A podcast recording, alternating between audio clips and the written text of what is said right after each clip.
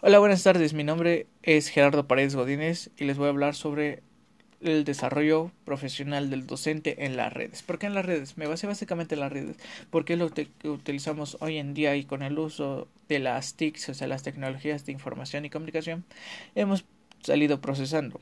Ahorita, por ejemplo, como estamos en esta contingencia, se puede decir así, eh, tendremos que hacer uso de estas, de información eh, ya sabemos en internet, buscamos cualquier cosa en un buscador o en un sitio web, lo que queramos, y nos aparece de volada varias opciones.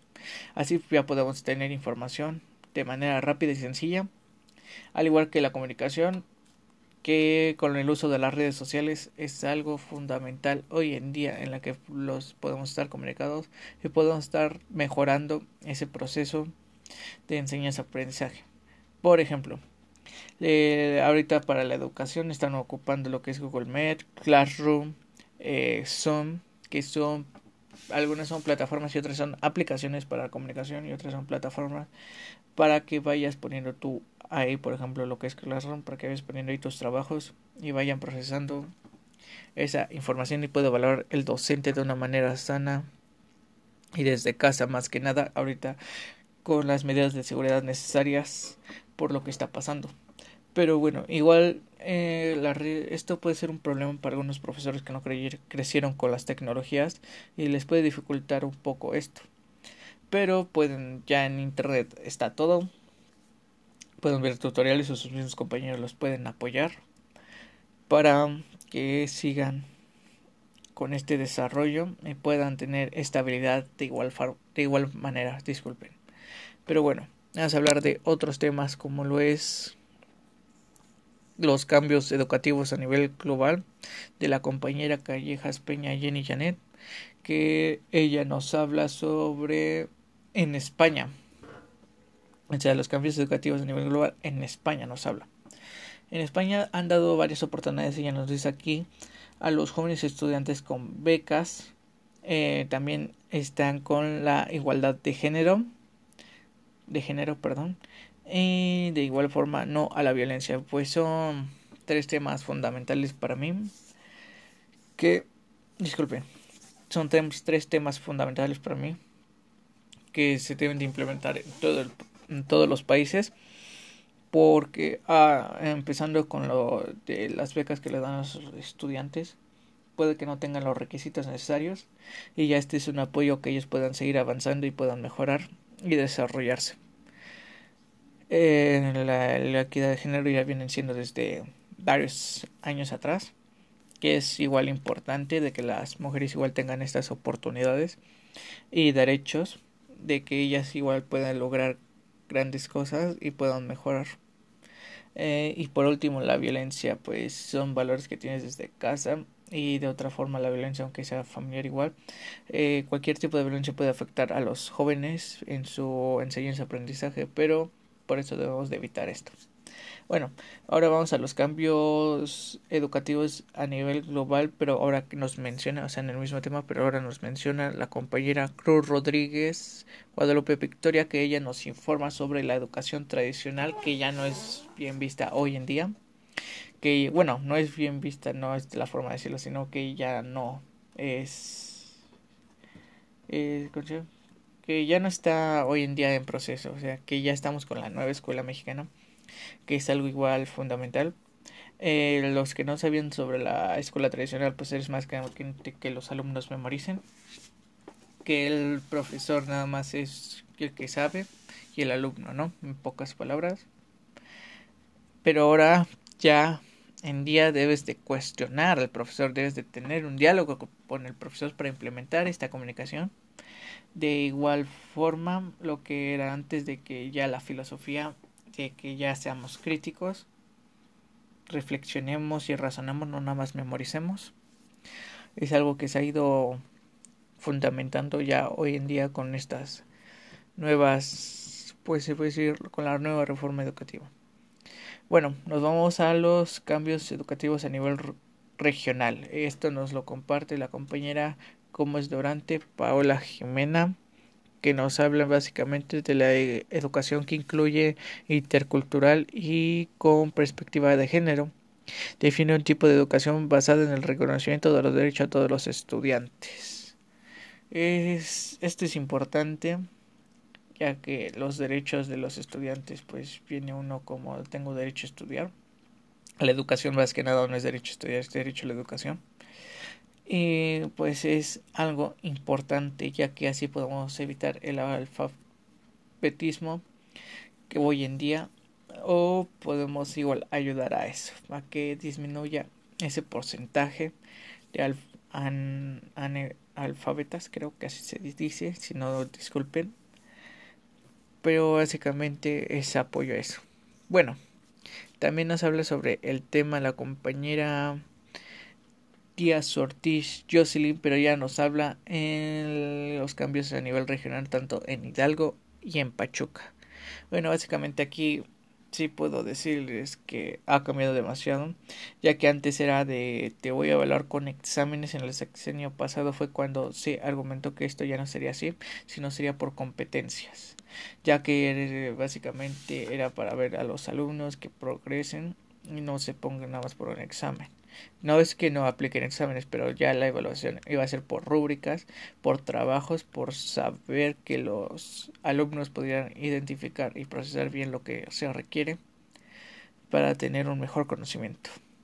Bueno, de aquí nos cambiamos a otro tema que es la reforma educativa y nuestra compañera Meneses García Sandra nos habla básicamente sobre las reformas que pasaron en el 2013 que en el artículo tercero de la Constitución eh, las escuelas públicas fortalecen la autonomía en gestión. Bueno, básicamente pues aquí en el 2013 fue cuando ocurrió este cambio de la de que fuera por competencias, lo que les acabo de decir se escribió este cambio que fuera ya por competencias, en la forma de evaluar y que porque así se puede desarrollar un poco más. Bueno, vamos con otra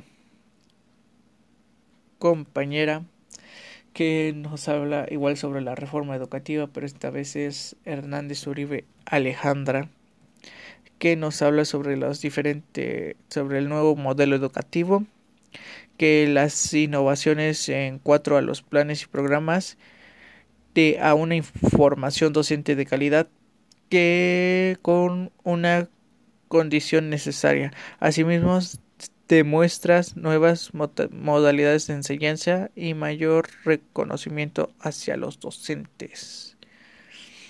Pues básicamente pues ese es el nuevo modelo de educativa y pues no tengo nada más que agregar. Está bien. Eso. Disculpen. Eh, bueno. Sigue la formación permanente del profesorado y nos lo comparte la compañera Pérez Carrillo Floricelda. Bueno, eh, la formación permanente del, del profesorado, pues pues que al final ya creo que de cada mes antes de la secundaria era lo del Ah, el consejo técnico para los profesores que les apoya y les ayuda a mejorar, a ver el desarrollo, a cómo, a tener diferentes tipos de estrategias para desarrollarse. Básicamente en el ámbito educativo en ver cómo pueden hacer que los, de los alumnos estén más motivados, estrategias para que aprendan más, para que tengan el interés. Más que nada son para eso, para que los alumnos demuestren el interés que tienen hacia las materias. Igual de esto nos habla la compañera Pérez Hernández Ángela Yaremi. Y ella nos dice que en modo de conclusión la formación permanente trata de asegurar el conocimiento, enseñar sea eficaz para elevar la calidad de la acción educativa. Pues básicamente aquí, como les dije, las estrategias que pueden implementar y el, lo que es la los consejos técnicos al final de meses para eso, o sea, para que puedan desarrollarse y tengan un cambio un cambio para bien y para mejora para la enseñanza-aprendizaje y que los alumnos salgan mejores preparados con mejor desarrollo. Pues los modelos de la formación docente nos habla la compañera Villeda Fuentes Judith Daniela, que básicamente es otra información sobre los, los, docentes, por ejemplo, ese es un modelo lo de los consejos técnicos de la formación, ya que los ayuda a que mejoren, desarrollen su planeación de enseñanza-aprendizaje.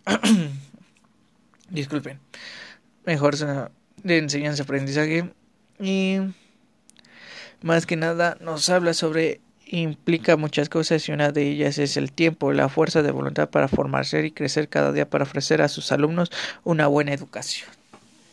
Pues así como nos dijo la compañera Judith Daniela, es básicamente que los profesores quieran seguir mejorando y desarrollándose básicamente para tener para que den una buena educación de calidad y los alumnos interesen muestren bueno les motiven muestren el interés necesario para aprender y tengan en cuenta todo lo que está pasando y quieran salir adelante y pues básicamente que sepan que van a ser el futuro del país. Pero bueno, en conclusión son temas de la educación que se abordan que son muy importantes hoy en día en las que vivimos y básicamente son en las que el docente debe de volver a implementarse y asegurar que esté todo de acuerdo, que esté conforme, implementen sus conocimientos, aunque ya tengan algunos, implementarlos más, ya que nunca vamos a dejar de aprender. Y básicamente, pues como conclusión, más, más mi tema va esto que gracias al uso de las redes seguimos hoy en día implementando y mejorando la educación. Pues bueno, eso sería todo. Mm, gracias.